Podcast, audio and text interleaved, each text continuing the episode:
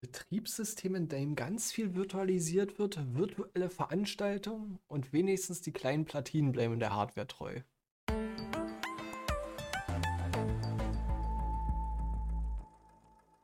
Und damit herzlich willkommen zum zweiten Tuxflash in 2022. Hallo liebe Hörer und dieses Mal mit dabei sind wie immer der Jean. Hallo Jean. Hallo, einen wunderschönen guten Nachmittag euch allen oder Abend. Oder morgen hast du vergessen. Ah, okay. Naja. Guten, guten Morgen, guten Abend, guten Tag. Aber wie sagst du mal? Irgendwie so. Ich, ich, ich versuche immer Tag, so ein guten Morgen, bisschen guten zu, Abend. zu ähm, na, improvisieren. Schaust du mal, was es Ja, wird. ja. Und der erste Gast in diesem Jahr. Man kennt ihn auch schon, der Hauke. Hallo Hauke. Ja, hallihallo. Ja, schön, dass ich wieder mit dabei sein darf. Und für alle, die den Hauke nicht so wirklich kennen, sag doch mal, Hauke, wer bist du, was kannst du, was machst du? Ach, äh, welches Käppchen soll ich mir aufsetzen? Also, äh, ich mache alles Mögliche. Man kennt mich vielleicht von den Kilo Open Source und Linux Tagen, die ich äh, jetzt schon sehr, sehr viele Jahre auch organisiere. Dann relativ frisch ist äh, mein YouTube-Kanal nicht der Weisheit letzter Schluss oder auf PeerTube gibt es mich auch. Und äh, sehr häufig sieht man mich ja auch ähm, in der Jean und Hauke Show auf Linux Guides. Ja, und dann mache ich eben noch M23, ein Softwareverteilungssystem und äh, verschiedene Dienstleistungen zu Linux, Open Source und alles Mögliche. Das war jetzt so die Kurzvariante. Pickt euch raus, was ihr braucht. Alles. genau. Aber dass du sowas von alle. Hüte auf einmal auf hast. Sehr schön, dass du da bist wieder, Hauke. Ja, Das ja. freut uns immer wieder. Ich glaube, du bist Genau. heut, äh, heute das drittes, dritte Mal äh, bei uns im Podcast. Ich weiß es gar Das nicht. Doch, dritte es oder das dritte Mal sein, zweite ne? Mal? Ich, also, Mm, mm, dritte Mal. Einmal ohne Cam, einmal mit Cam und jetzt wieder ohne. ach, stimmt. Ja, ja, ja, ja, genau. Ja, okay. Drittes Mal. Genau. Mhm. Äh, Ja, was haben wir zum schön. Philipp gesagt? Kasten Bier, war? Das wusste, davon wusstest Jo. du noch gar nichts. Was, beim dritten Mal schon wird gesoffen? Das ist ja unglaublich. Echt furchtbar. Erst beim dritten Mal ist eigentlich die Frage, ne? Ach Ja, so. sehr cool. Ah, vorher oder hinterher? Hm, dabei, währenddessen, geht es Oder dabei? Wenn nach dem zweiten Thema die Sprache verwaschen wird, wissen wir, wir haben was falsch gemacht. klar. Dabei. Das ist auch so super deutsch, ja. Sorry schon mal dafür. Apropos Themen. man ja noch rausschneiden. Ja. Nee, hier wird nicht Frage. geschnitten. Okay, gut, dann nicht. Hier wird nicht geschnitten. Hier wird ganz knallhart auf die Themen aufgesprungen. Ähm, Themen. Cube OS 4.1.0 ist rausgekommen. Das dachte ich mir als guten Anlass. Wir reden mal drüber. Dann dies Jahr, sogar ziemlich bald sogar, die Chemnitzer Linux-Tage. Und zu guter Letzt doch mal ein paar schöne Erneuerungen oder neue Features beim Raspberry Pi. So Sehr sieht die cool, Folge heute aus. Ja. Mhm. Wollen wir doch mal gleich anfangen mit Cube OS. Ja, kennt ihr das eigentlich? Ich habe ich es auch eher stiefmütterlich bis jetzt immer noch behandelt. Ich weiß, was es ist, was, was der Sinn dahinter ist, habe es mir aber noch nie angeguckt. Beziehungsweise ähm, die Funktionsweise mal nachgestellt oder nachvollzogen.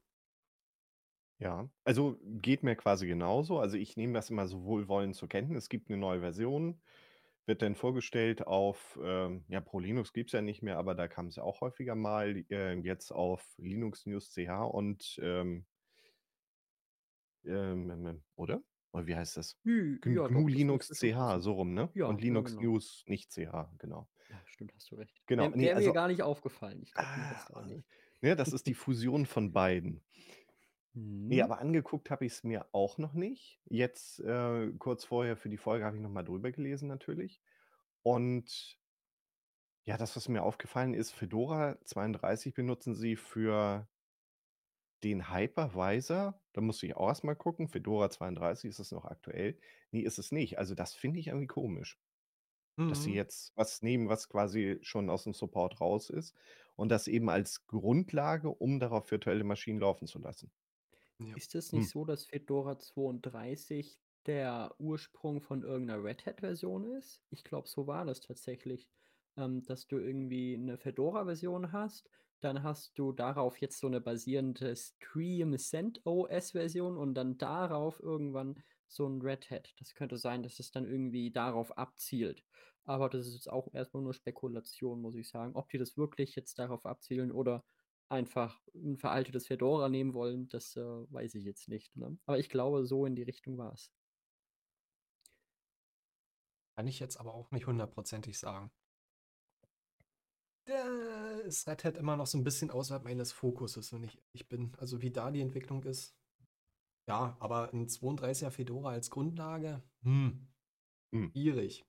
Ja. Apropos Grundlage, man muss vielleicht erstmal sagen, CubeOS Genau. ist ein Betriebssystem, was erstmal auf Sicherheit ausgelegt ist und Isolation der einzelnen Prozesse voneinander.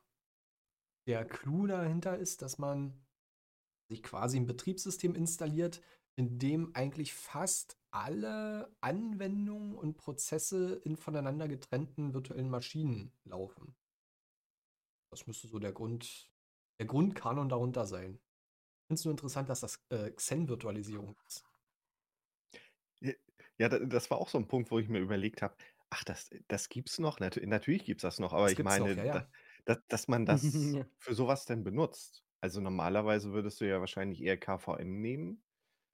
Das ist eigentlich eher so das Bekanntere und aber Zen, das ja, also, das ist irgendwie ja, kommt mir schon so 'n bisschen angestaubt vor. Also, das hat man wann hat das so seine Hochzeit? Vor 15 Jahren vielleicht? Ja, aber lebt, lebt ja immer noch und eigentlich, ja. was ich so mitkriege, äh, wenn man sich mal so privat mit ein paar Administratoren unterhält, gerade die so Windows-Domänen haben, wird irgendwie komischerweise relativ häufig für ähm, Terminal, äh, ähm, Terminal-Server-Lösungen unter Windows genutzt. Ganz komisch. Der hatte nicht irgendwie Citrix das irgendwie diesen Zen-Server gekauft? Ja, ja, ja, ja, ja, das kommt ja noch dazu. Dass es dass es da irgendwie so gibt, nimmst du das eine, kriegst du das andere gratis dazu, irgendwie so so 'n Bundle oder so? Ja, ja, ja, ja, ja, genau. Also ganz komische Nummer.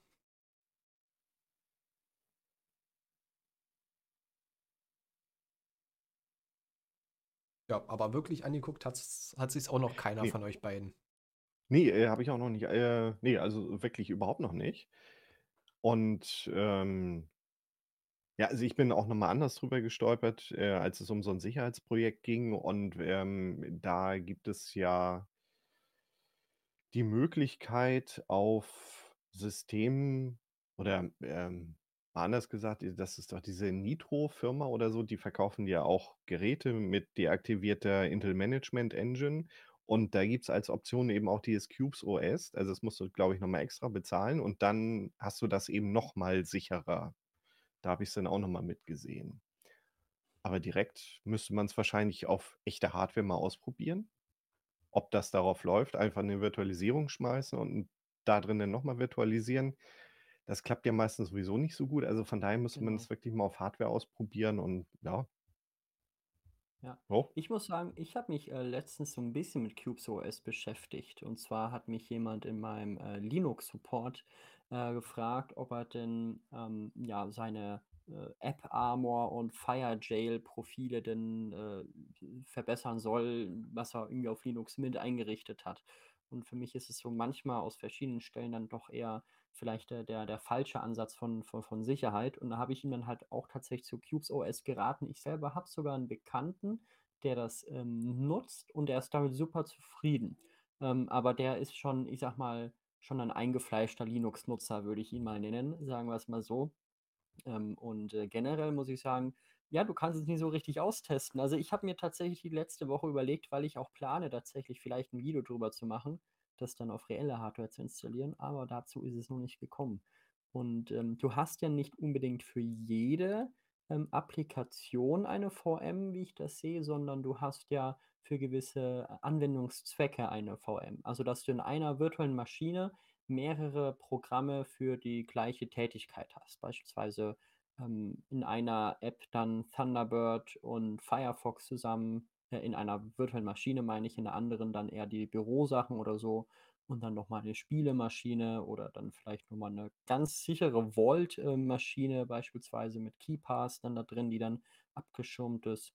Und, ähm, da gibt's halt solche verschiedenen Dienste. Und ich muss sagen, ich finde das Konzept sehr, sehr spannend. Ich glaube, Edward Snowden nutzt es tatsächlich auch. Der, ähm, schreibt da auch auf der offiziellen Webseite: „If you are serious about security, CubesOS is is the best OS available today. It's what I use and free. Ja? Und ähm, genau, also so äh, für sicherheitsrelevante Sachen macht das wirklich sehr, sehr viel Sinn.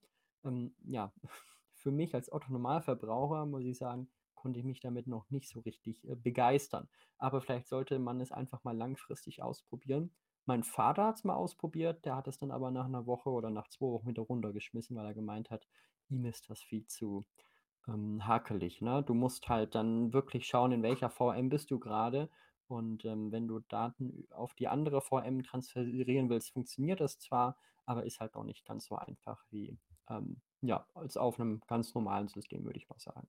Und von Genau daher, das, ja, genau das wäre nämlich so meine, mein Knackpunkt gewesen an dem ganzen Projekt. Wie ist die Interkonnektivität der ganzen Maschinen zueinander? Wenn du mal wirklich was von deiner Internetmaschine in irgendeine Bearbeitungsmaschine äh, transferieren musst, wie alltagstauglich ist es? Also ich habe ja schon mal gesagt, äh, Sicherheit und Bequemlichkeit gehen so weit auseinander, ähm, das ist ja nicht miteinander zu vereinbaren. Aber wenn richtig. genau eben das Sinn eines Betriebssystems ist, wäre es wirklich mal ganz interessant auszuprobieren, na, wie ist es denn, wenn das als sicheres Betriebssystem ähm, äh, sich tituliert und ja auch von Edward Snowden den Ritterschlag schon vor einigen Jahren sogar schon bekommen hat? Wie praktikabel ist es denn im Alltag? Das, das wäre mal ganz interessant, aber ich habe noch keine wirkliche Hardware hier rumzustehen, wo ich es installieren könnte, weil in einer virtuellen Maschine zu installieren kann funktionieren, sagen sie auch selber auf der ähm, Seite, aber ja, sagen selber auch lieber Hardware und dann mindestens 6 GB RAM, idealerweise 16. Genau. Ja, ja. Äh, das fand ich dann schon ganz schön. Huiuiui. Ich bin sehr gespannt, was das, äh, was das ist. Mhm. Ähm, kriegt man es prinzipiell auf einer USB-SSD installiert? Geht das? Es müsste wie jedes äh, Linux eigentlich relativ egal sein, auf was für einer Festplatte das installiert ist. Ich denke mal Mhm. schon. Ja, also dann wäre es durchaus eine Option. Also Hardware hätte ich insofern, aber äh, nicht unbedingt jetzt so, dass ich das intern. Also wenn es eine interne Platte brauchen würde, dann wäre es irgendwie schlecht, aber USB würde gehen. Ja. Ja, von wo es bootet, ist doch relativ. Also das, das tust du ja quasi im EFI im BIOS an.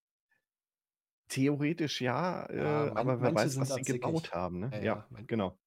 Mitunter kann das ganz schön garstig und zickig sein. Und äh, wie war das schon bei deinem Vater? Hat er irgendwie was gesagt zur Geschwindigkeit? Wäre das jetzt irgendwie Hm. deutlich langsamer als normal oder war das okay oder wie war das so? Äh, Sorry an alle OpenSUSE KDE-Nutzer. Er hat jedenfalls keinen Geschwindigkeitsverlust gemerkt. Ja.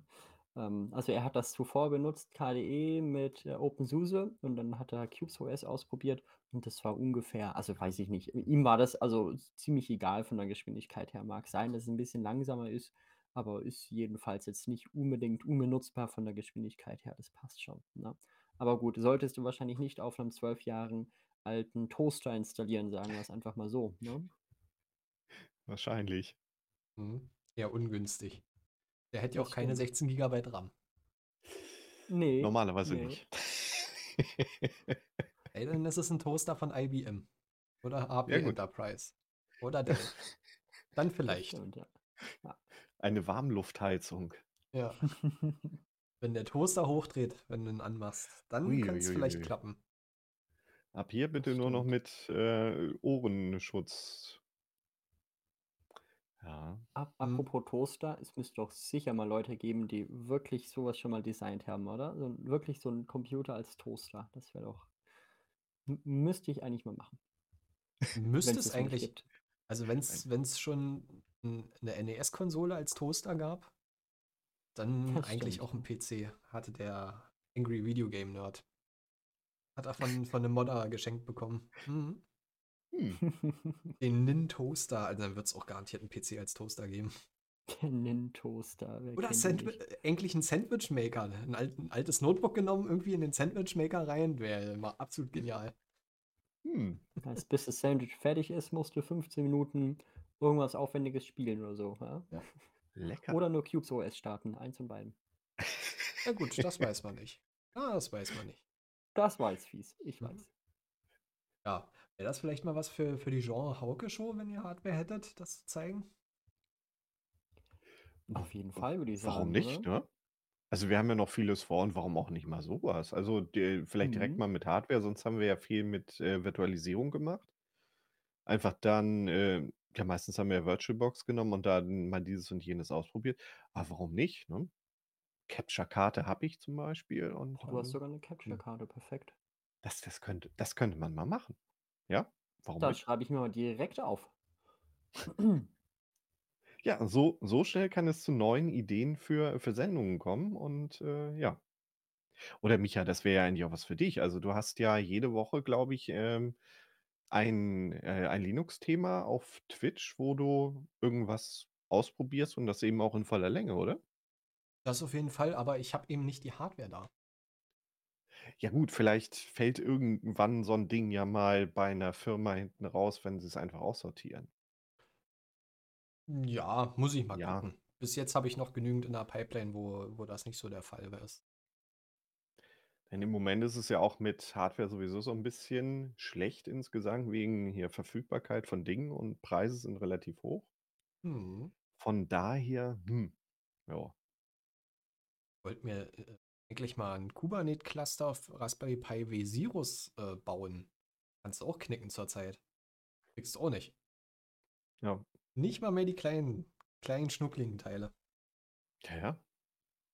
Und hier mei mein Raspberry Pi P400, der ist jetzt, ähm den habe ich als Bundle mit Buch und allem Schnickschnack für irgendwie 99 gekauft und jetzt kostet der irgendwas bei, ähm ist er jetzt bei 110 oder schon bei 120 ge angelangt. Also, von daher Hardware kaufen also, hätte man kaufen sollen, so als langfristige Investition.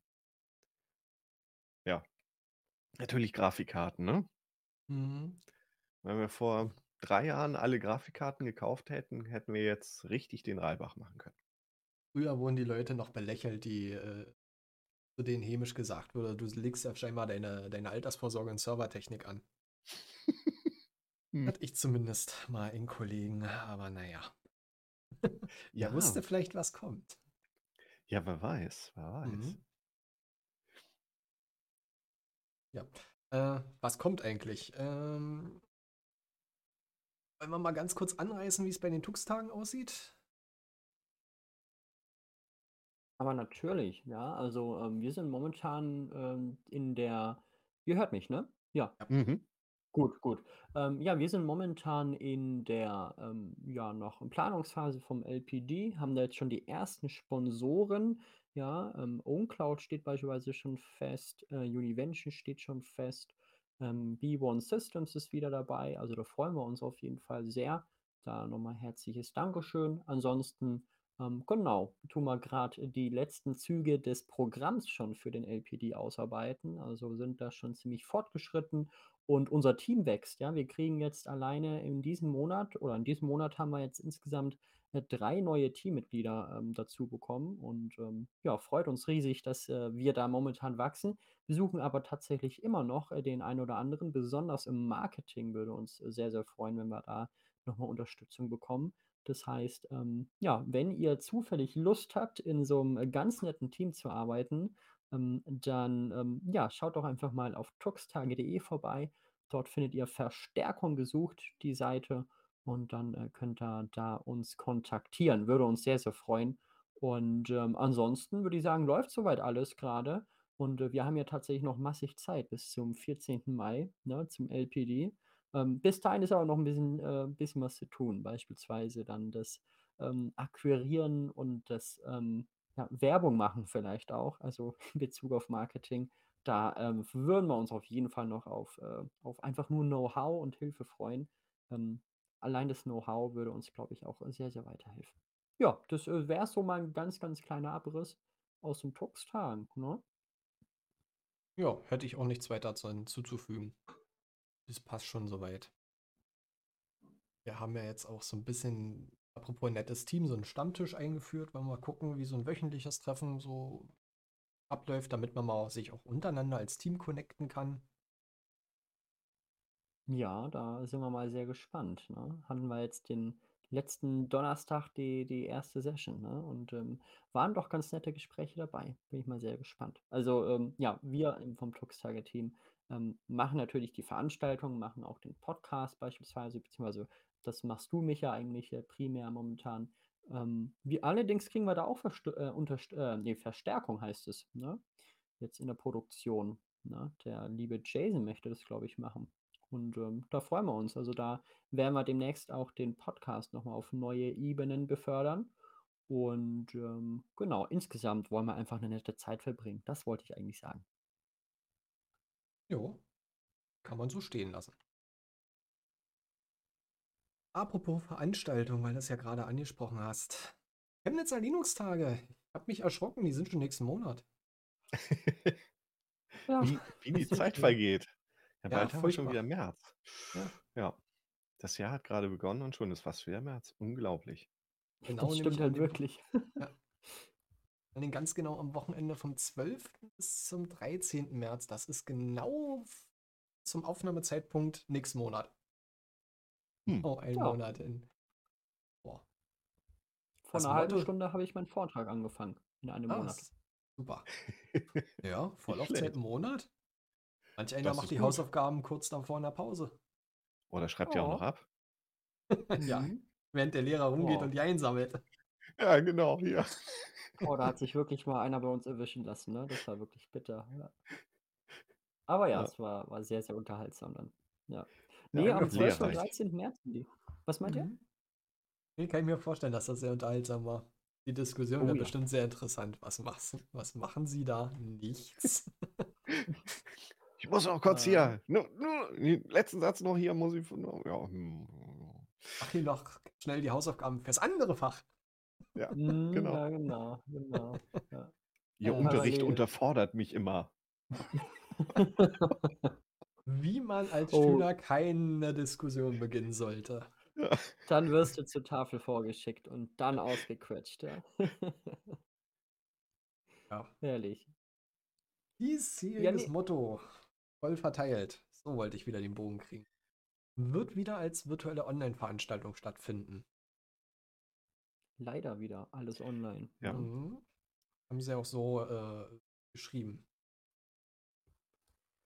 Ja, immer Vor- und Nachteil zugleich. Also Chemnitz ist zwar, äh, ja, also es ist eine tolle Veranstaltung vor Ort natürlich, aber du musst ja halt dahin. Und je nachdem, von wo du halt kommst, ist es halt eine relativ weite Anreise. Also von daher denke ich mal, ist es für einige deutlich leichter zugänglich, wenn es halt virtuell ist. Aufgrund von Entfernung und, was weiß ich, Übernachtungskosten und alles Mögliche. Insofern findet es Leute, äh, die sonst nie da hinkommen würden. Andererseits ist es natürlich wiederum sehr schade, weil es äh, ja eine super Veranstaltung ist, wo du einfach mal so nebenbei dich mit Leuten unterhältst, was du virtuell vielleicht nicht so unbedingt machen würdest. Also von daher sehe ich, äh, ist bei uns, bei unseren Kilo Open Source und Linux-Tagen genauso, sehe ich das eben so, naja, es ist nicht alles schlecht. Es, es, hat, es hat Vor- und Nachteile, ne? Also von daher, hm, hm, hm. Einerseits, andererseits. Ja, aber Mhm. wie gesagt, ist halt wieder virtuell aus bekannten Gründen. Ne? Sehe ich genauso. Und ich bin ja auch der von unserer äh, Achse des Bösen, sage ich mal, der den kürzesten Weg hätte. Aber naja. Warst du schon mal da, Micha? Nein, ich habe es nie geschafft. Ja, toll. Kürzeste Ähm. Anreise und dann nie da gewesen. Hm. 2019 wollte Immer ich mit so. zwei Arbeitskollegen hin. Wir haben sogar ein Auto äh, gestellt bekommen von der Firma und dann hieß es kurz vorher wegen dem großen C abgesagt und seitdem nie wieder. Nee, war sie- äh, war sie als- 2019 war sie noch. 2020 wäre es dann gewesen, ne? War sie 2020 Mhm. abgesagt kurz vorher? Erst 2020 war sie kurz davor abgesagt. Ja. Ja, gut. dann war's 2019 war ja. ich noch Ja. dort, tatsächlich. Ah, okay. Nee, dann war es 2020. Dann berichte ich. Mhm. Witzige wäre gewesen, wenn du 2019 da gewesen wärst, hätten wir uns noch nicht gekannt. Ja? Aber wahrscheinlich äh, angepöbelt abends, ja. Und dann Ey. das nie was geworden. Ja, das nächste Mal. Beim meine ich. Bistro-Battle. ja, herrlich. So ungefähr. Nee, ich war es muss sagen, ich- 2020. Ja, Ja. Ich muss sagen, Ja, es war schon echt eine schöne, schöne Zeit dort. Also so, da merkst du, hey, du bist wirklich nicht allein in dieser Linux-Familie, ja. Und ähm, hast natürlich dann auch ein paar Leute, die dann doch ein bisschen zu viel Ahnung vielleicht haben, wenn ich das mal so sagen darf. Ähm, aber äh, generell doch sehr, sehr schöne Atmosphäre auch dort. Also Mhm. derjenige, der die Möglichkeit hat, ähm, auf jeden Fall dann auch mal wieder lokal hinzufahren, macht das auf jeden Fall. Sogar vom Ruhrgebiet aus gibt es, glaube ich, sogar so einen Bus, der da hinfährt, von so einem Busunternehmen, wo man sich dann Mhm. mit anmelden kann. Und ähm, ansonsten, ähm, dieses Jahr online müsst ihr es euch eigentlich eintragen. Also da, da kommt ihr eigentlich nicht dran vorbei. Besonders Alleine natürlich das für meinen Programm. Vortrag. ne? Ja. Ja. Hey, ich bin im Programm, also was wollt ihr mehr? Nein, Spaß. Nee, das Ja, das Problem ist reicht aber, ja. Dass, Rest dass kann man du, absagen. ja, dass du gerade im Programm bist, wo ich gerade was anderes viel interessanter bin. ich irre. Boah, Das ist das Problem. jetzt. Ja, ja, ja. Das ist jetzt natürlich sehr, sehr blöd. Ne? Aber Ja, gut, so ist es. ich hoffe auf die Aufzeichnung. Ja, Genau, klar. äh, Ich glaube, vielleicht es hast ist du ja sogar nicht den weg. Vortrag schon gesehen. Genau, absolut. Es ist nicht weg. Ja. Das, das ist ja insofern auch ein Vorteil. Ne? Also das haben ja viele Veranstaltungen auch über die Jahre gemacht, ihre ähm, ja, Vor-Ort-Vorträge einfach aufgenommen und hinterher net, ins Netz gestellt. Aber jetzt ist, ist das ja halt nochmal eben näher. Also die Leute sitzen eh vor der Kamera, also kannst du das Ganze dann auch gleich noch mit aufzeichnen. Also von daher geht jetzt auch noch ein bisschen weniger verloren. Mhm, das ist das Gute. Aber das, was halt verloren geht, ist eben ähm, das, was du in Präsenz äh, dort immer als Service hattest. Also mein. Plan war immer dort äh, die LPIC-Prüfung abzulegen, weil du die dort relativ unkompliziert äh, für einen schmalen Taler machen konntest. Das stimmt. Das kannst du immer relativ günstig dort machen. Ne? Mhm. Ah, Muss ich auch mal machen. Also das ist Mhm. so eine Sache, die man aktuell verloren hat. Ja. Und äh, Praxis Dr. Tux, Genau. wo du äh, halt mit deiner Hardware direkt hingehen konntest, wo sie dir geholfen haben. Das war, ähm, ist jetzt natürlich auch schwierig. Also keine Ahnung, wie, wie sie es dieses Jahr umsetzen wollen. Dazu werden wir nächsten Dienstag live was erfahren. Da kommen ein, zwei, drei Leute von den Chemnitzer Linux-Tagen bei uns im Livestream vorbei und werden dazu auch ein bisschen was erzählen. Und ähm, was natürlich sich überhaupt virtuell nicht machen lässt, ist das tolle Essen dort. Also als Aussteller und Referent ähm, durftest du ja auch an diesem, ja, gab es einmal abends ein riesiges Buffet und das war echt super. Also die Chemnitzer Catering-Tage mit diesem Buffet einfach sensationell. Und ähm, du kriegtest eben als Aussteller und Helfer auch den ganzen Tag eigentlich immer irgendwo ein bisschen was. Also das gab halt auch Frühstück und irgendwie zwischendurch Mhm. gab es dann auch noch, also das, das war schon eine sehr leckere Veranstaltung, die äh, eben neben dem Fachlichen eine Menge geboten hat. Und Mhm. äh, ja, das äh, virtuelles Buffet, äh, das kommt halt nicht so gut, also das, das füllt den Magen nicht. Ne? Ja. Naja, mal gucken. Nächstes Jahr vielleicht, übernächstes, über, wir werden Hm. sehen. Vielleicht gibt es ja wieder Cocktails am Abend, am, am Ja, Samstagabend. Ne? Das haben wir letztes Jahr, glaube ich, gehabt. Ich glaube, diesmal das würde ich mir sogar für. Cocktails einkaufen. Aber wahrscheinlich nur die, die ich mag. Aber se selbst das ersetzt dieses riesige Buffet ja nicht. Das waren Nee, ungelogen das ist 30 richtig. Meter Buffet.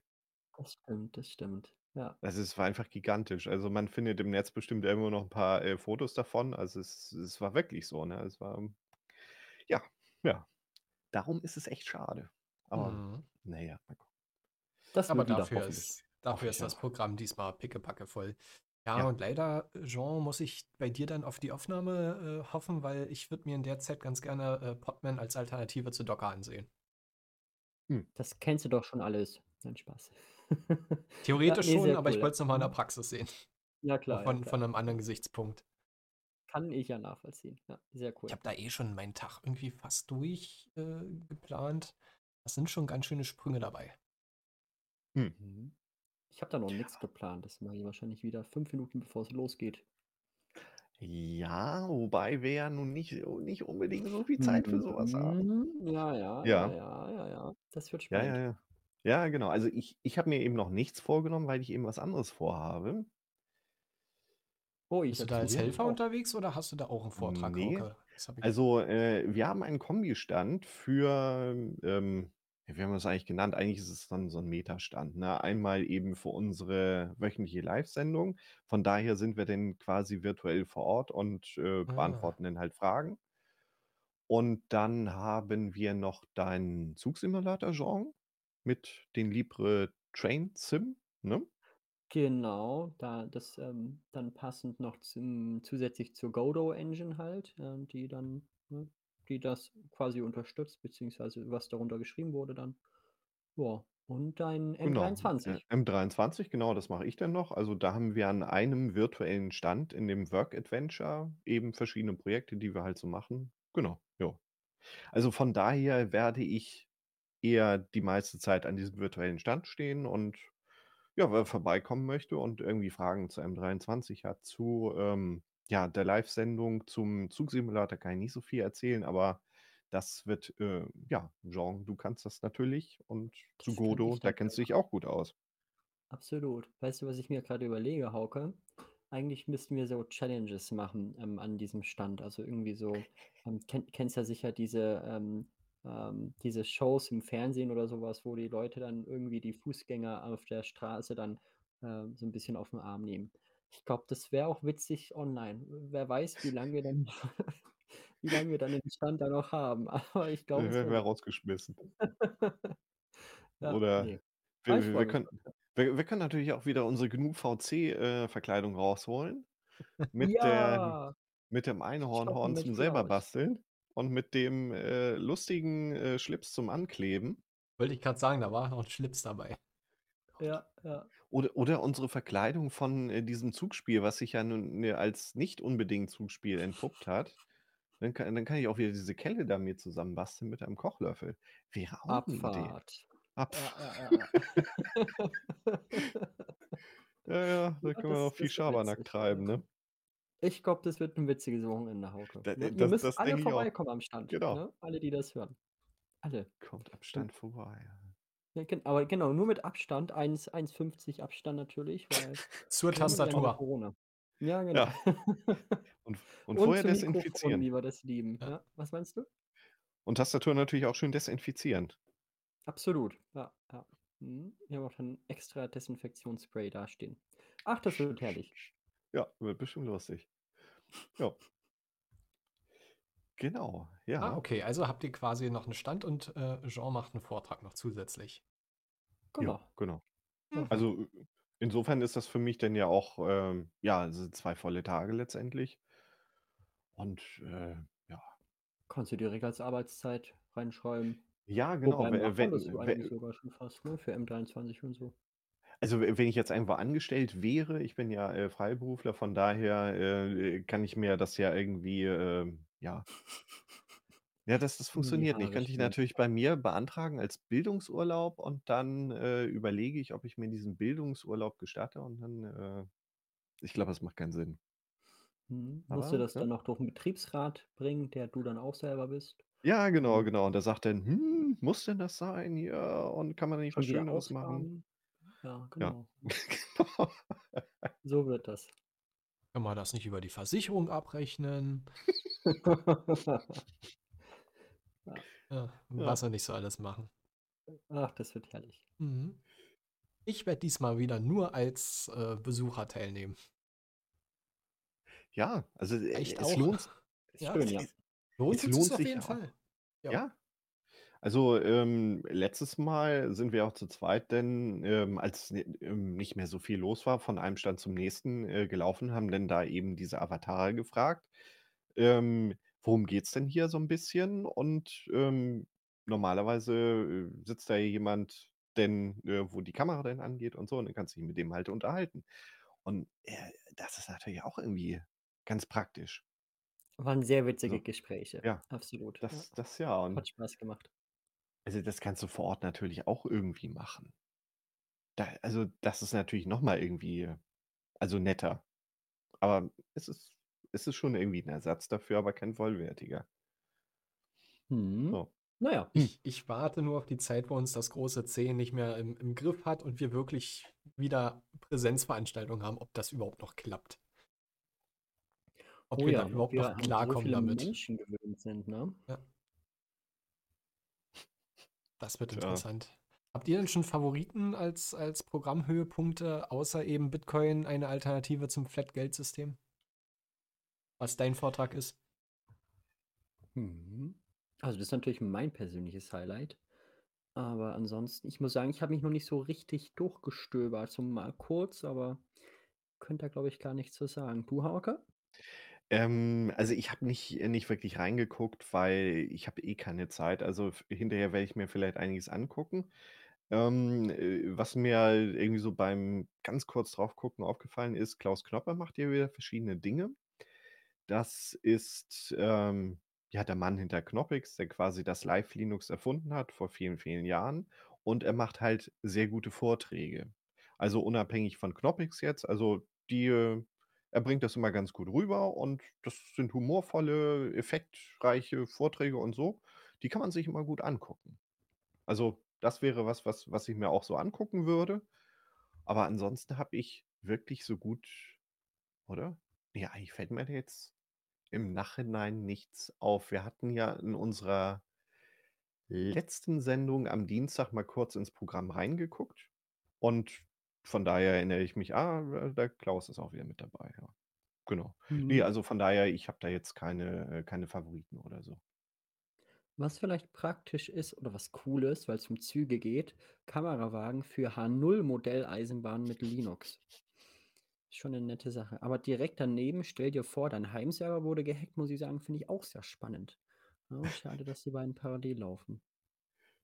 Ja, Aber schauen wir mal. wie gesagt, Aufzeichnung, ne? Mhm, Kannst da du, hoffe ich drauf. äh, ja, denn Ja. bei vielen Sachen, ähm, du bist ja eh nicht vor Ort. Und ob du jetzt da im äh, Chat, die machen ja bestimmt, wie, also die machen ja Big Blue Button als Konferenzlösung, ob du denn nebenbei im Chat nochmal eine Frage stellst und die ihm beantwortet wird. Weiß ich nicht, wie viele Leute mögen Fragen stellen. Ich glaube, so viel sind es dann nachher auch nicht. Also von daher reicht den meisten wahrscheinlich auch eine Aufzeichnung. Es ist, also es muss nicht live sein. Wobei, wenn es live ist, muss ich sagen, hast du nochmal einen ganz anderen Drang, das zu gucken, als wenn du eine Aufzeichnung hast. Mir geht es jedenfalls persönlich immer so, wenn du dann Aufzeichnungen von irgendeiner Veranstaltung hast, ja, jetzt liegt die da, ne? Die gibt es aber noch in zwei Wochen. Ne? Und dann Ja, verschiebt sich das immer nach hinten. Von daher ist live eigentlich schon immer eine schöne Sache, wenn man das direkt mitbekommt. Ne?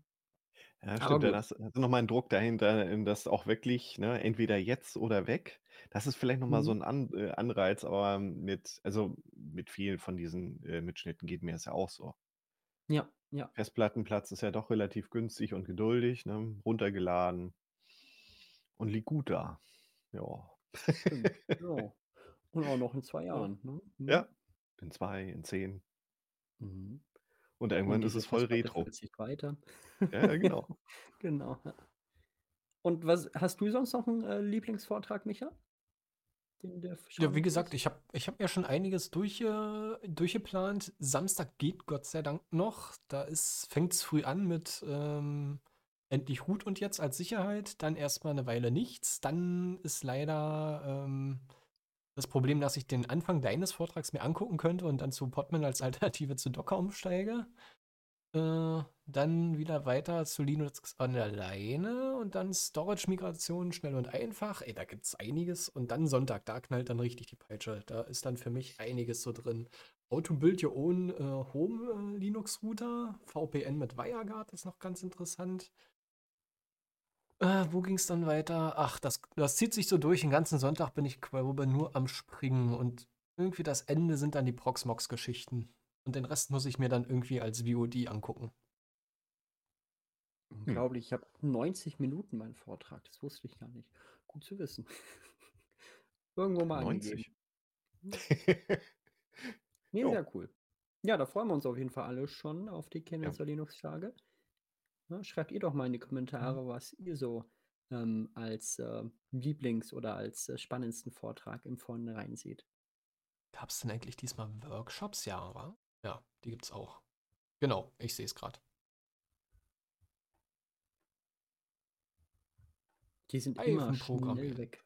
Ja, Python-Programmierung, Musikproduktion, Loggen und Dokumentieren. Uiuiui. Python für Ingenieure. Alter, da sind ja wieder Sachen dabei. CMS-Sprechstunde, das ist ja auch total interessant. Ach, Mit Stecker, äh, Ste Stefan Luko heißt er, glaube ich. Ja, Mhm. also S. -Punkt. Genau. Ja, g genau. Äh, er war ja auch, ähm also be bev bevor hier Lockdown und sonst was und hier, äh, Corona, da war er ja auch in Kiel. Das Uh, war sehr auch cool. das war auch sehr schön. Und glaube, virtuell war auch einmal mit dabei. Mhm. Ja, ach ja, genau, der CMS Garden. Genau, richtig. Das war eigentlich auch 'n sehr schönes Projekt, wo sie denn, ähm also auf der CeBIT gab's das auch mal. Da haben die denn mit verschiedenen CMS-Systemen sich so 'n Gemeinschaftsstand, ähm, geholt und dann hatten sie alle so 'n Hütchen auf und da stand dann, für welches CMS sie zuständig waren, hatten so 'ne Gärtnerschürze um und so 'n bisschen Deko, so Plastikblumen standen dann da auch rum. Und dann konntest du eben von einem, ähm, Gärtner zum nächsten gehen und dir dann erklären lassen, warum sein CMS, ähm, die prächtigsten Blü äh, Blüten hat oder, ähm, keine Ahnung. Also das äh, das war auch 'n cooles Projekt. Sehr Und cool. das macht er denn jetzt ja wahrscheinlich hier, CMS Garden, auch online. Ja. Ja. Also, wird auf jeden Fall interessant. Verrückt. Mhm, viel zu viel interessante Dinge. Mhm. Na ja. Cool. Also, wir freuen uns drauf. So, haben wir noch irgendwas zum Füllen oder springen wir gleich zum Raspberry Pi? Ich hätte Ähm gesagt zum Raspberry Pi, oder? Äh, wir Mhm. können ja noch mal hier, ähm äh, also das kommt ja auf jeden Fall noch vorher raus, denn wahrscheinlich suchen sie immer noch Leute, die mithelfen fürs Work Adventure, äh, da irgendwelche Grafiken zu erstellen und Karten. Uh, das stimmt, grade ja. mal. Ja, genau. Mitmachen. Die suchen immer. Ich glaube, das, äh, Genau. wird wahrscheinlich wieder bis vor bis zu 2, 3 Tage vor der Veranstaltung so sein, wie bei uns, ne? Also, ist ja muss ich ja auch sagen, ist ja bei uns auch nicht anders gewesen, ne? Ja. Haben da, ähm, hm, tatsächlich am letzten Tag auch noch mal was mit dem Work Adventure machen müssen. Haben wir Mhm. beide dann gemacht, Micha, ne? Mhm. Ähm, sollen wir erwähnen oder sollen wir nicht erwähnen? Ja, absolut, oder? Was willst du erwähnen noch? Also, äh, die diese Mitmachen-Seite könnte man ja einmal kurz hier durchgehen. Ich muss mal Ja, linken ein. immer doch, immer doch. Das da. Also, haben wir jetzt ja auch schon mal erwähnt in der Livesendung. Ja, Genau, genau. Mitarbeit, Streaming-Team, Webseite, Grafiken, Dr. Tux. Ja, ich schmeiß die dann einfach in die Videobeschreibung. Oder so, genau. Ja. Nö, so ansonsten können wir gleich hier nächsten. Betreuung der Vorträge. Ah, haben sie also auch. Ja, ja, ja. Was sind denn die auf Linux Live Sessions? Ist mir da irgendwas sehr entfallen? betreut, wurde äh, das sind die Workshops. Ah, okay. Also, das müsste ja also, äh, die ist mit Praxis Dr. Tux, äh das finde ich grade nicht, was sie denn dieses Jahr da machen. Das, ähm, wüsste ich auch nicht. Ich glaube, das war letztes Jahr so, ähm, im Big Blue Button Raum, wo sie dann quasi dann jemandem geholfen haben, wenn der dann da reinging, glaube ich, ne? Ganz entspannt. Ich glaube, ungefähr so lief das. Ach da, Add-ons, darunter fällt das. Warum Add-ons?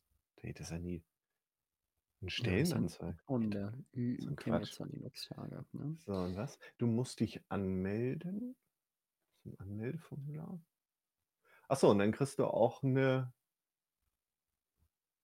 dann kannst du dir 'n Terminwunsch ausdenken. Genau. Das ist sehr gut Okay. und dann kannst du da, ähm. Hilfe bekommen, ne? 32 Plätze haben sie und 2 sind schon weg. Also, 2 sind erst weg. Obwohl, ist ja noch 'n bisschen, ne? Ja, haben wir noch 'n bisschen was. Ich glaube, die werden wieder okay. voll sein, dann kurzfristig. Wahrscheinlich. Na, jetzt schnell anmelden. Ja, Ich habe ein Problem könnten mit meinem Kubernetes-Cluster.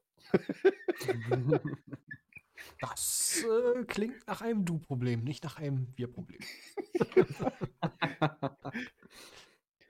Ja, ich Ja. habe mein FreeIPA aktualisiert und jetzt jetzt funktioniert da irgendwas mit Zertifikat nicht mehr. Was muss ich da machen? Mhm. Ja, kannst du doch auch Oh. direkt mal hier, ne? Ja, ich habe ja die Lösung dafür gefunden, aber es hat halt gedauert. Das ist ist Ach so. ja. Es war etwas ätzend, aber, ja. Mhm. Mhm. Kann ja aber Äh, nicht. Kubernetes-Clustern. Kubernetes-Clustern auch passieren, dass die irgendwie Schlüssel untereinander erneuern und dann nicht richtig austauschen. Da kann es ganz eklige Situationen geben. Ja. Ja, ich glaube, das ist nicht unbedingt die Klientel, die sie da haben wollen. Ich glaube, das wäre auch ein bisschen nicht. zu, zu spezialisiert, oder? Das stimmt. Ich glaube, das ist eher so für Anfänger gedacht. Ne? Also, Ja. falls ihr da ähm, vielleicht den Podcast hörst, das haben, haben wir tatsächlich auch ähm, Leute, die eigentlich gar nicht so Linux selber nutzen, aber trotzdem den Podcast ja hören, weil es sie interessiert. Falls ihr äh, Hm. tatsächlich noch nicht auf Linux umgestiegen seid, dann ist es da eine super Gelegenheit, ähm, ne, zur Praxis Dr. Tux zu gehen. Die helfen euch da wirklich sehr gerne dann bei verschiedenen Fragen. Und auch mal, wenn es irgendwie mal mit der Installation hakelt. Also da sollten die euch, glaube ich, ganz gut helfen können. Ja, ich denke doch.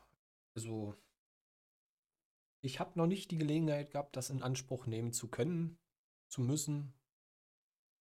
Aber ich denke mal, die sind da ganz pfiffig hinterher. Doch, also wenn mal Fall. Bluetooth nicht geht am Notebook oder oder oder.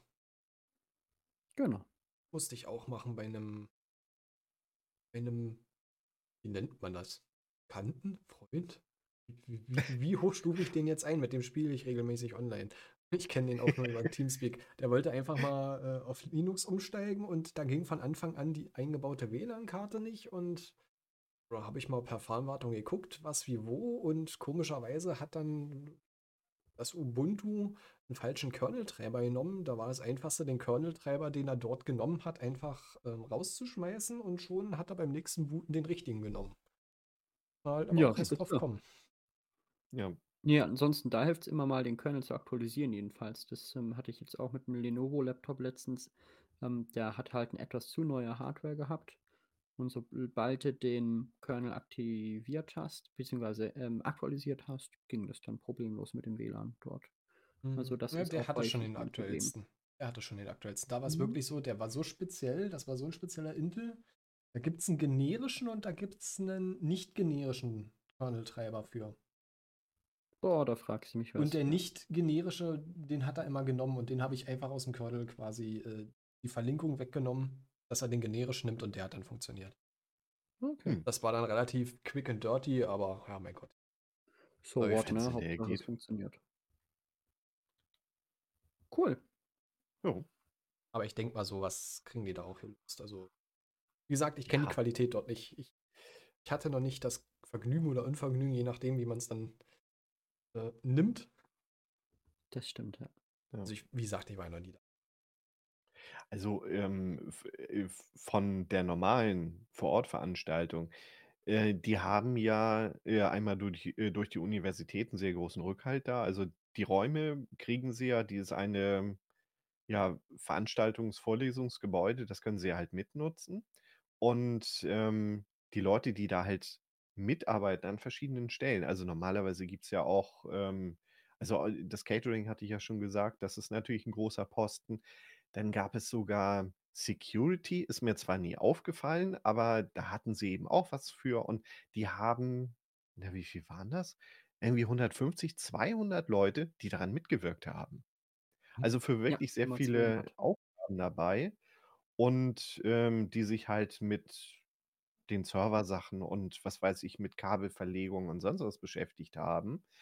Ähm, die, die wissen eigentlich, was sie tun. Also entweder sie ar- arbeiten vielleicht an der Uni da im Rechenzentrum, das ist deren täglich Brot, oder die haben auch sehr ausgefeilte Pläne für alles Mögliche. Also da soll wo drin stehen, an welche Stelle welche Steckdose mit welchem Verlängerungskabel und wo das Switch hinkommt und was weiß ich alles. Also die machen das halt sehr akribisch und das merkst du der Veranstaltung eben auch an. Also das machen die halt nicht ähm, zum ersten Mal oder zum fünften Mal. Das ist äh, eine Veranstaltung, die es ja auch schon relativ lange gibt und ähm, die das wirklich sehr genau durchdacht und geplant haben. Und äh, Praxis Dr. Tux, das wird genauso sein. Also das sind eben auch Leute, die eigentlich wissen, was sie tun. Also von daher, ne, wenn jemand von euch dann ein Problem hat, einfach mal vorbeikommen und ähm, natürlich vorher anmelden. Jo, Absolut. lass mal so stehen. dann kommen wir doch einfach zum angeteaserten Raspberry Pi. Da ist ja zum Jahresanfang einiges passiert. Das würde ich ganz gerne mal zusammenfassen. Ähm, der erste Kracher war gewesen, dass endlich das 64-Bit Raspberry Pi OS aus der Beta-Phase endlich raus ist und nun offiziell zur Verfügung steht. Vorher musste man sich das ja ganz eklig suchen äh, von den äh, Download-Servern. Ähnlich übrigens wie die Daily Builds von, von, von Debian. Das hatte ich letzte Woche, äh, nee, warte mal, diese Woche im Stream gehabt. Wollte einfach ein Mhm. Daily Build Installationsimage haben. Das kommuniziert Debian nicht nach draußen. Das war ganz, ganz eklig zu suchen. Äh, Aber äh, da haben sie. Äh, was, was nehmen sie bei Debian? Ist das SID unstable oder was ist bei denen Ich- Daily Build? Ähm, nee, die Daily Build, also die tun täglich die ISOs neu bauen und bereitstellen, die Installationsmedien. Aber, Äh, aber das ist auf welchem Daily Zweig? Build Server.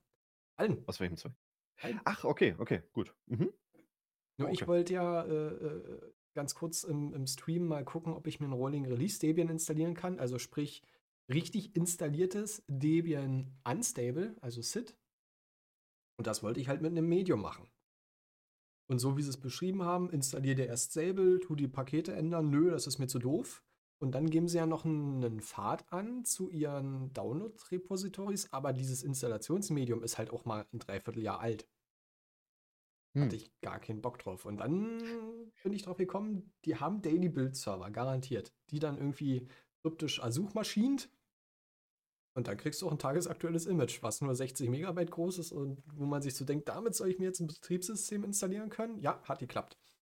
Hm, Und, und genauso kryptisch war es damals mit dem Raspberry Pi OS in 64-Bit. Das hast du so offiziell. Ja, doch, du Ja. hast es schon besser gefunden als, als das von Debian. Das muss man sagen, aber war halt noch in der Alpha. Und nee, in der Beta. Alpha war es nicht mehr. In der Beta. Ist jetzt aber raus, man kann sich offiziell das 64-Bit Raspberry Pi OS installieren. Wenn man dann Raspberry Pi hat mit 8 GB zum Beispiel, der heutzutage Ja. eh nicht leicht zu bekommen ist. Ja. Da wären wir wieder beim Toaster-Thema. Mhm. Ja. Stimmt. Also vor, ähm, ja, was heißt einiger Zeit? Also ich habe ja äh, mal spaßeshalber ausprobiert, ob sich ein Raspberry Pi eben auch zum Virtualisieren lässt. Und dann habe ich halt geguckt, ähm, was es so gibt für Distributionen, die eben auch 64-bittig sind. Und da habe ich eben auch durch Suchmaschine irgendwann gefunden, dass Raspberry Pi OS, äh, oder damals hieß es, glaube ich, noch Raspbian, das gibt es auch in 64-Bit ähm, äh, aber das findest du eben sehr, sehr schlecht. Und ähm, damit habe ich es irgendwie nicht richtig hingekriegt. Und dann bin ich nachher bei Manjaro gelandet. Damit ging es dann nachher ganz gut. Und ähm, also das gibt's, also ich weiß gar nicht, wie lange hat es diese Beta-Phase gegeben? Gab's, also die gab's schon richtig lange. Also äh, als es noch Raspbian, nee.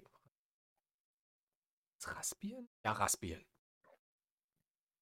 Das ist ja auch schon mindestens drei Jahre her. Hm. So gefühlt zumindest. Ob es real jetzt ist, könnte sogar hinkommen. Ich hätte jetzt gesagt, ein bisschen mehr als ein Jahr, aber ja, ist ja egal. Hm? Gen äh, genau, ja. Hm? Also es, es hat schon gegeben, war bloß immer gut zwei versteckt. Jahre so. Ja. Ja, ja. Ja. Sagen wir mal so. Drei Jahre ist vielleicht ein bisschen viel. Aber ich wechsle das auch immer ganz gerne mit Armbieren. Also von daher, äh, da würde ich mich jetzt auf meine Aussagen nicht verlassen. Also, aber die Namensänderung ist schon relativ alt zur Raspberry Pi OS. Ja, da war das schon in der, äh, im, im, im, im, im Testen. Der Witz ist ja auch, du kannst ja auch ein ganz einfaches ähm, 64-Bit ähm, A-Arch Debian installieren. Könntest du ja auch, wenn du es findest, zum Download. Da sind wir wieder bei dem Thema von, was ich eigentlich gesagt habe. Stimmt. Das, ja. das lässt sich aber einfacher finden. ja. Aber die Beta-Phase war schon extrem lang. Also Ja. der Test war auch extrem lang. Und man kann ja auch schon seit über in einem Jahr diesen Kernel-Parameter mitgeben.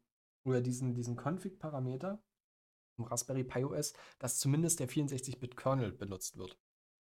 Da muss man dann in der, wie heißt sie? Boot-Config, ich glaube ganz unten Arch 64 ARM irgendwie gleich 1 eintragen und dann lädt er beim nächsten Booten den 64-Bit-Kernel.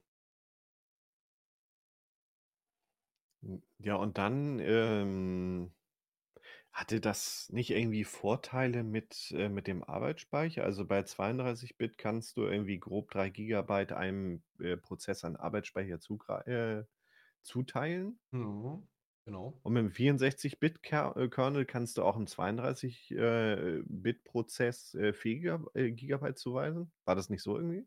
Ja, genau so war das, wenn ich mich nicht irre. Aber das war so, dass du da diese diese, ähm, Speicherbegrenzung umgehen kannst.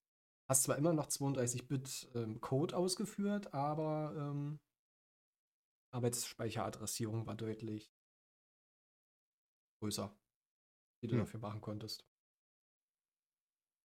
Das war da der Vorteil. Aber andere Vorteile haben sie ja gleich hinterhergeschossen mit dem neuen Raspberry Pi Imager.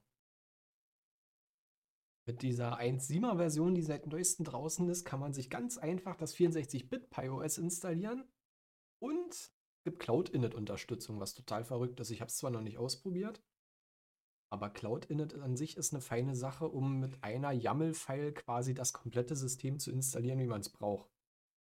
Wer Cloud-Init vielleicht nicht kennt, das ist so ein ja, Installationsstandard, der von ganz vielen Distributionsfamilien unterstützt wird. Zur Ersteinrichtung, also noch vor dem ersten eigentlichen Booten, äh, werden da Pakete installiert, Konfigurationen gemacht, Schlüssel gegebenenfalls hinterlegt. Und dann ist das Betriebssystem oder das, das Image, was man dort benutzt, quasi Benutzungs... Nee, wie will ich es sagen? Fertig zur Benutzung, so rum. Allen Abhängigkeiten, Paketen, wie man es haben möchte. Das ist das Coole, was jetzt dabei ist. Und man kann jetzt sogar leichter diese erweiterten Einstellungen ähm, erreichen. Nicht mehr mit hier Steuerung Shift und was war das X? Hm, Wisst ihr, ja, was ich meine? Steuerung Shift ja, X, ja. diese, diese, diese Sachen, die einen äh, nie gesagt hat, also äh, wo man WLAN und SSH aktivieren kann und den, den Benutzer ein neues Passwort geben. Das Äh, kann man ja, da gab's schon so im 'n Desktop, oder? Konf Konfigurationsassistent, ja. Ja, direkt in diesem Äh, Pi Imager. ach, der, äh, okay. Hm, habe ich nie benutzt, also von daher. Ja, ja. äh, Ah, der Pi Imager ist eigentlich richtig cooles Programmchen Mhm. äh, für solche Geschichten. Du, ich habe da auch ganz lange immer noch äh, geflasht, dann die Karte noch mal rein in PC, äh, Touch SSH und Touch äh, äh, und da die WPA Dingsconf gemacht. Genau, richtig. Ja. Man muss man ja nicht mehr, wenn man die Tastenkombination kennt, beziehungsweise braucht man die ja gar nicht mehr kennen. Inzwischen, sobald das ein, ein Image ist, was das unterstützt, hat man ja jetzt so ein, so ein Zahnradsymbol. Wenn man Mhm. das Image ausgewählt hat. Und dann kann man das machen. Also beim Imager haben sie noch mal einiges nachgeschossen, was mir gefallen hat.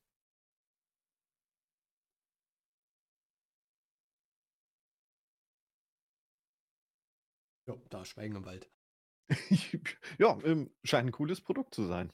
Mhm. Sehr Probiert's cool, aus. Ich muss ja, ich muss sagen, so Raspberry Pi, äh, bin ich selber so ja, machst du einmal in 2 Jahren, setzt du so 'n Ding neu auf, aber ansonsten muss ich sagen, mache ich leider viel zu wenig Projekte damit. Das ist sehr, sehr schade. Ich weiß nicht, wie's Hm. euch geht, Das aber ist das beste Spielzeug, was du haben kannst.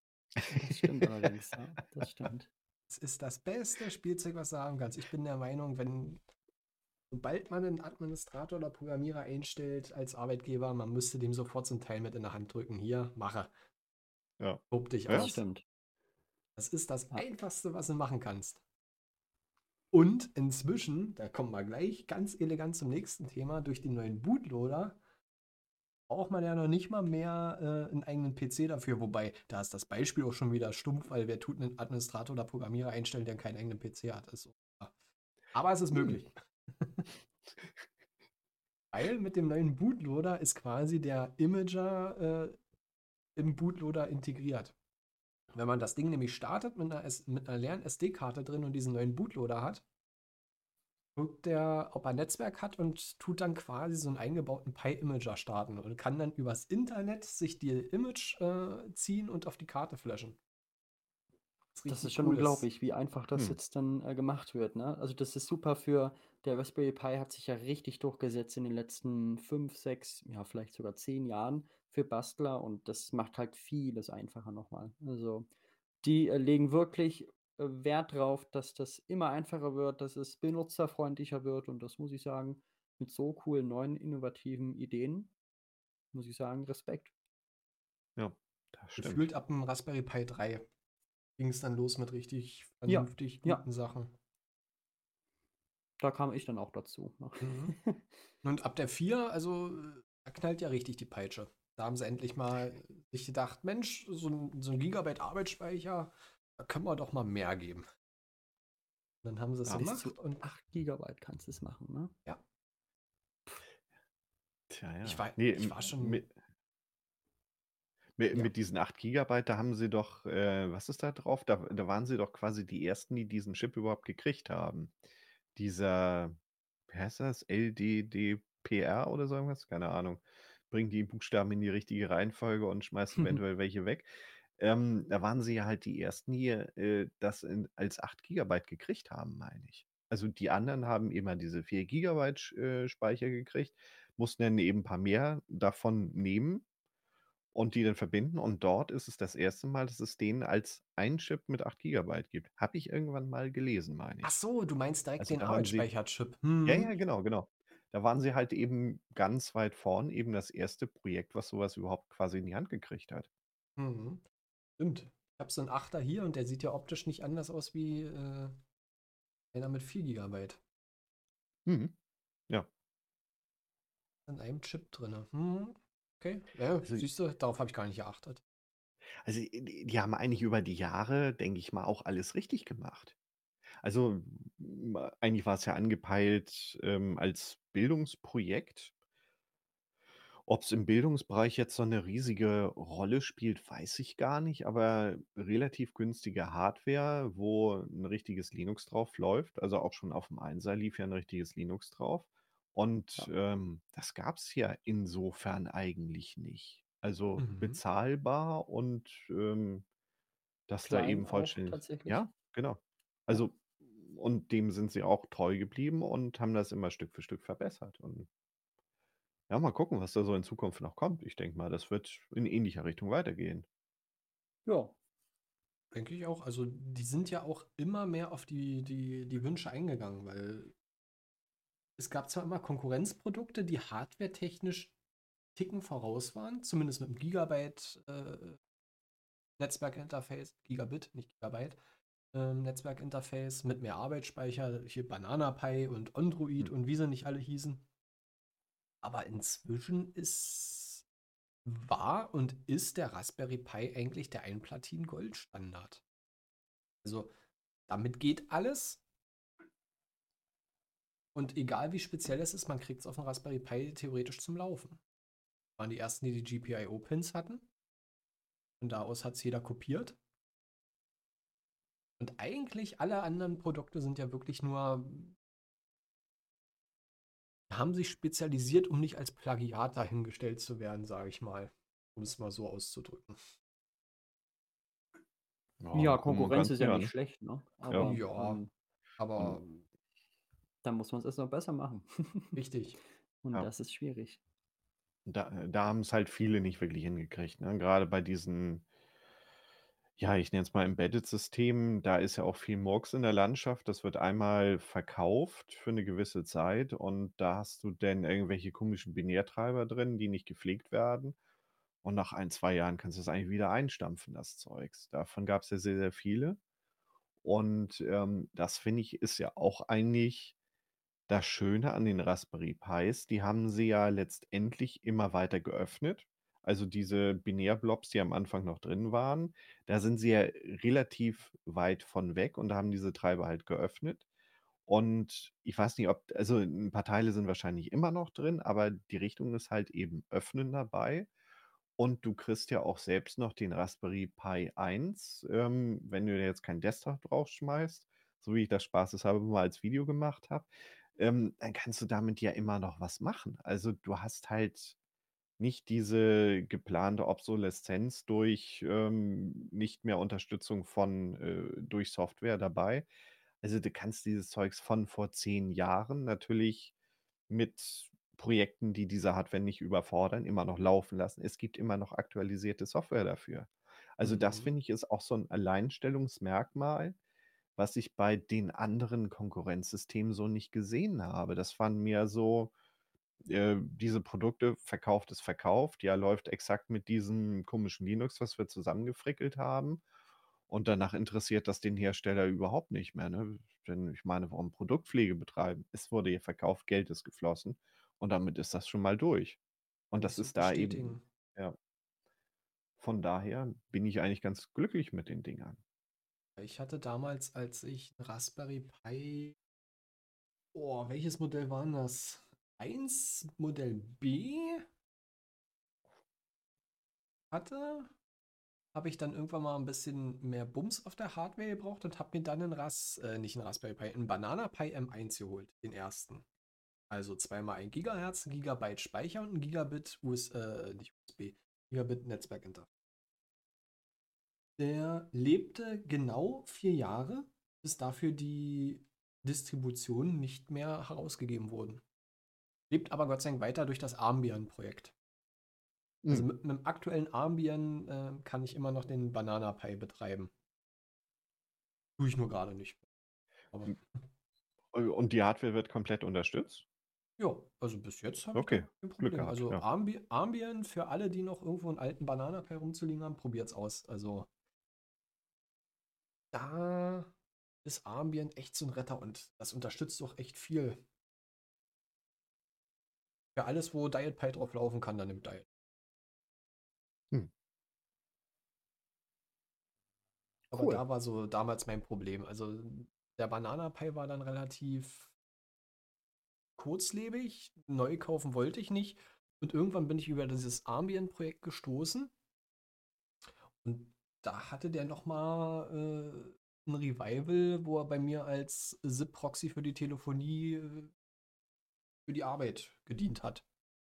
Also VPN aufgebaut und dann SIP-Proxy drauf und dann beim Router gesagt, da ist ein SIP-Provider und zack, bumm, ging das dann auch, dass ich mit der Dienstnummer auf dem privaten Telefon telefonieren konnte. Hm. Das alles Oh. über so ein sechs Jahre altes Teil? Mindestens sechs Jahre? Weiß ich nicht. Lief aber problemlos. Ja, nicht schlecht. Mhm. Aber Ja, wenn eben, sich jemand nochmal äh, findet, der da äh, für was macht und Ja. ähm, auch die Treiber für hat, das ist ja bei vielen Projekten halt ein Problem. Oder bei, je, äh, bei äh, nicht Projekten, sondern bei Hardware. Da wird dann einmal so ein Binärtreiber zusammengeklöppelt und äh, das wird ja nie veröffentlicht als, als Quelltext. Und dann ist das Dings, wenn der Hersteller keinen Bock mehr drauf hat, ja eigentlich tot. ja, Und ja, also da ist dann meistens das Problem. ja, also von beim- daher, Beim Banana Pi, da war das letzte, was rausgekommen ist, irgendwie so eine Ubuntu 16.4er Variante. ui. Mhm. Und danach war einfach nichts mehr dafür. Dann lag der auch eine Weile. Ja, Ist schon schade gewesen. Ja, aber jetzt wird alles besser. Also ich, ich finde diesen neuen Bootloader, den müsste man. Ach, habe ich eigentlich keine Ambitionen dazu, den auszuprobieren, weil dann müsste ich ja wieder irgendwo ein Gerät freimachen und ach, mir läuft gerade alles. Aber ich finde es halt cool, dass es jetzt theoretisch noch leichter ist, da ranzukommen.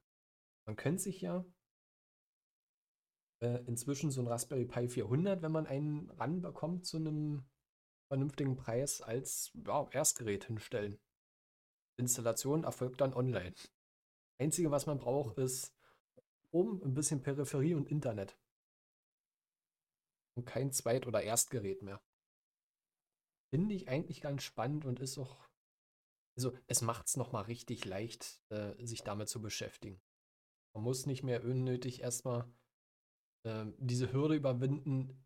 Was ist das? Ein Image flashen und äh, wo kriege ich das her? Nö, man wird jetzt noch schöner an die Hand genommen mit höre zu, aber kein Betriebssystem. Mache ich dir auf, sag mir was und wo. Hm, ja. Also, äh, das stimmt schon. Ähm, was du ja auch also vielfach kaufen konntest, waren diese Bundle. Also, für diesen P400 habe ich eben auch so ein Bundle genommen und da war gleich noch so ein Handbuch bei für ah ja, also eigentlich war es ja für Schulen gedacht. Also, so war es eben auch aufgemacht Und ähm, da war eben auch schon eine vorbespielte SD-Karte mit bei. Letztendlich brauchtest du das Ding bloß auspacken, Maus anstecken, Netzwerkkabel anstecken, Monitor dran, hinten die SD-Karte äh, reinstecken und bloß Strom und dann, dann konntest du eigentlich sofort loslegen.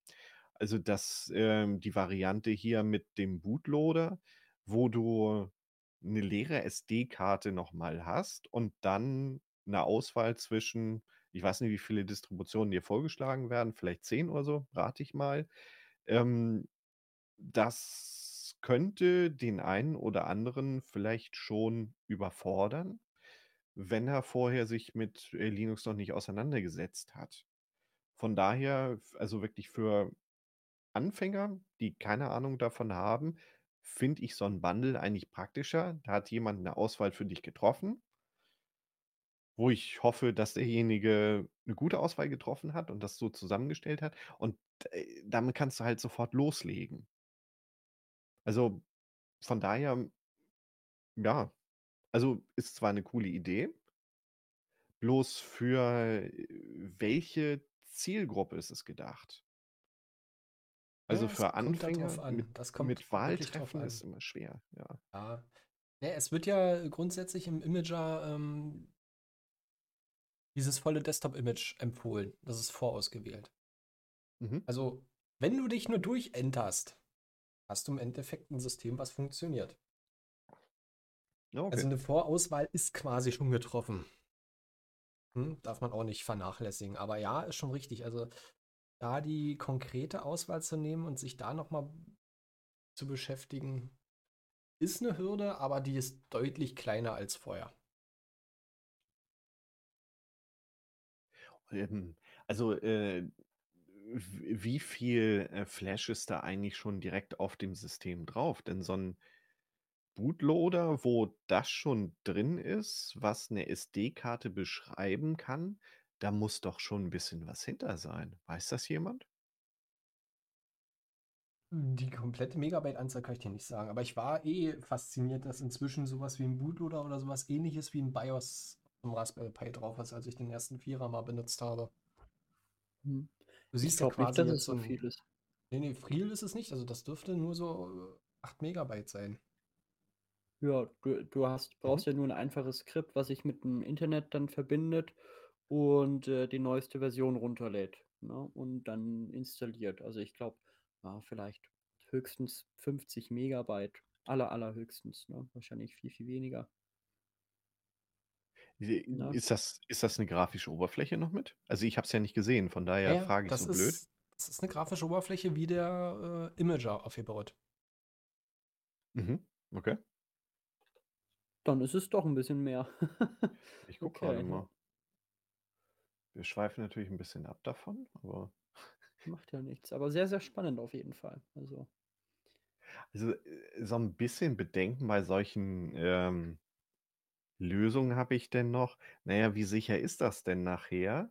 Denn mit der Komplexität von ähm, ja, UEFI haben sie jetzt auch eingebaut, was ja sicherheitstechnisch ja sehr komplex und auch sehr fehleranfällig ist. Ähm, und wenn das Ding jetzt auch noch über Internet irgendwelche Sachen runterladen und schreiben kann, also ist, äh, da, da kommt halt ja immer mehr Komplexität in das Dings rein und vergrößere ich dadurch dann auch gleichzeitig noch die, die Angriffsfläche, dass da vielleicht Sicherheitslücken drin sind, dass denn unbemerkt Leute am Betriebssystem vorbeiflattern und mal ein bisschen mehr dazu flashen können oder all sowas. Also, ja, hm.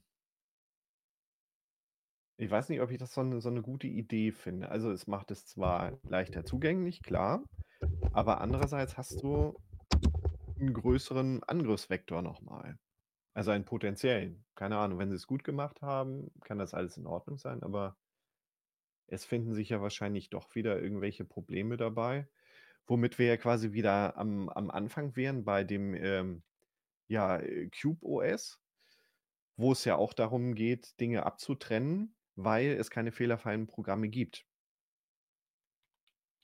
Hm, das auf jeden Fall. Ja, natürlich. Also Da sind wir wieder bei dem, bei, bei der Schere zwischen Benutzerfreundlichkeit und Sicherheit, ne? Ja, das stimmt. Das ist halt nun mal so ein, so ein wie haben sie es beschrieben, EEPROM. Ist, glaube ich, eigentlich eh fast ausschließlich nur Read-Only und nur von speziellen Sachen beschreibbar. Aber ich finde auch gerade keine Angabe, wie groß der ist. Ja, aber ich kann der Hauke nachvollziehen. Ja, es, ähm, eher weniger ist manchmal mehr, ne, auf so Mhm. einem System, was dann funktioniert. Aber gut, für die Benutzerfreundlichkeit kann ich es ja nachvollziehen. Ne? Ja, Und ich glaube, jetzt für größere Sicherheitsstrukturen wird der Raspberry wahrscheinlich nicht genutzt. In, in, in dem Maße jedenfalls, glaube ich. Ja, aber der ist halt leider auch zwingend als, als technisches Mittel notwendig, um von USB oder ähnliches zu booten. Und jetzt auch von Netzwerk booten.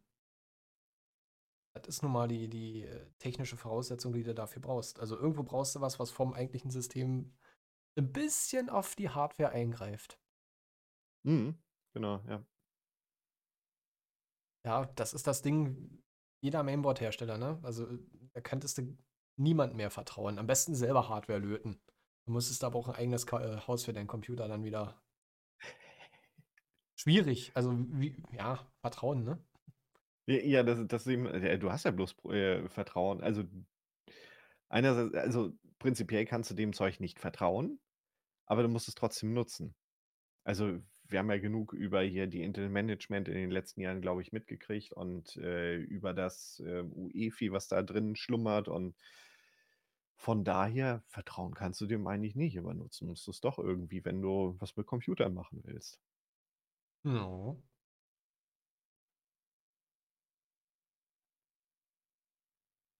Versuche Absolut. gerade noch rauszukriegen, wie groß dieser EEPROM Ich- ich- nun ich- ist, aber ich, auch. krieg das nicht raus. Ja, komisch, ne? Dass das nirgendwo.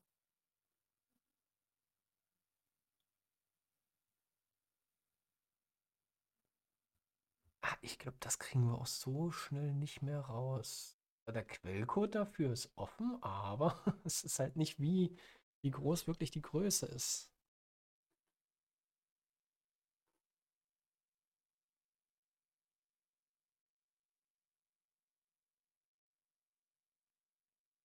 Hm.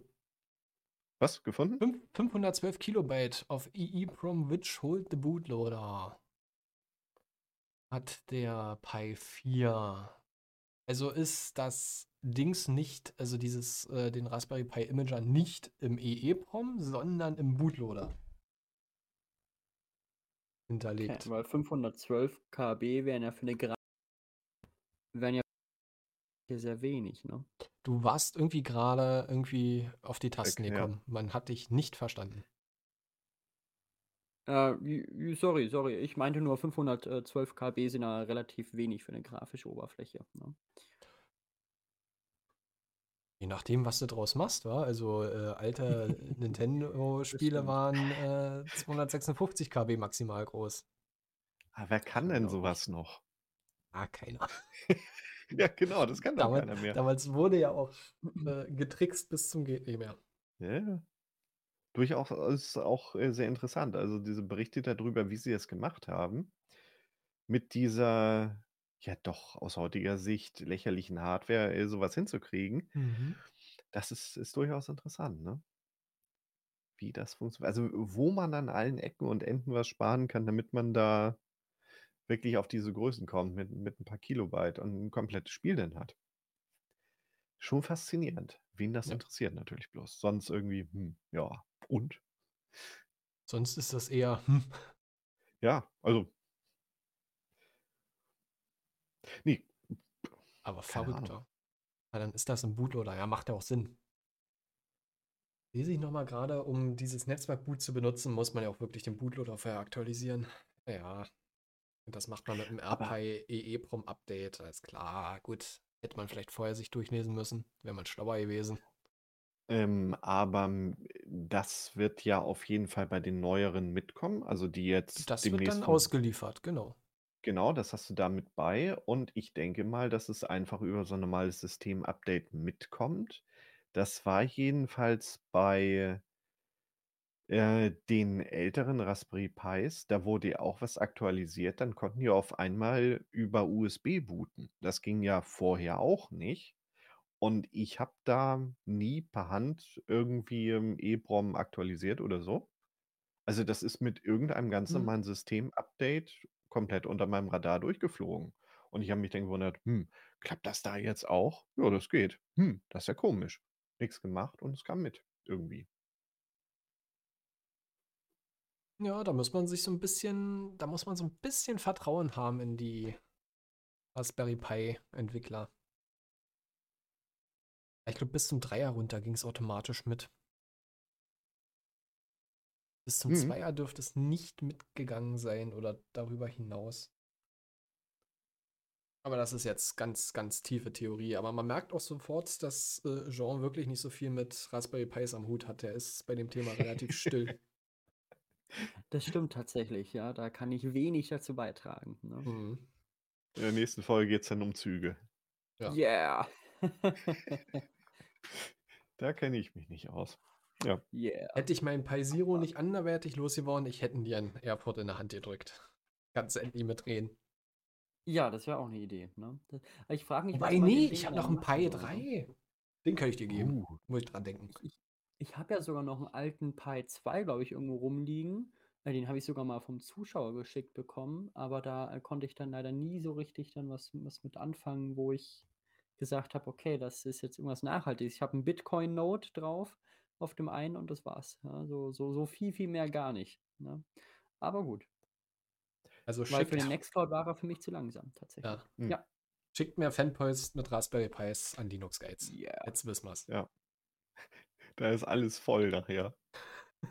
Oh nein, nicht schon. Hört auf, mir das Zeug zu schicken. Wenn die DHL anruft, dass die Packstation voll ist, dann stimmt irgendwas nicht. das stimmt.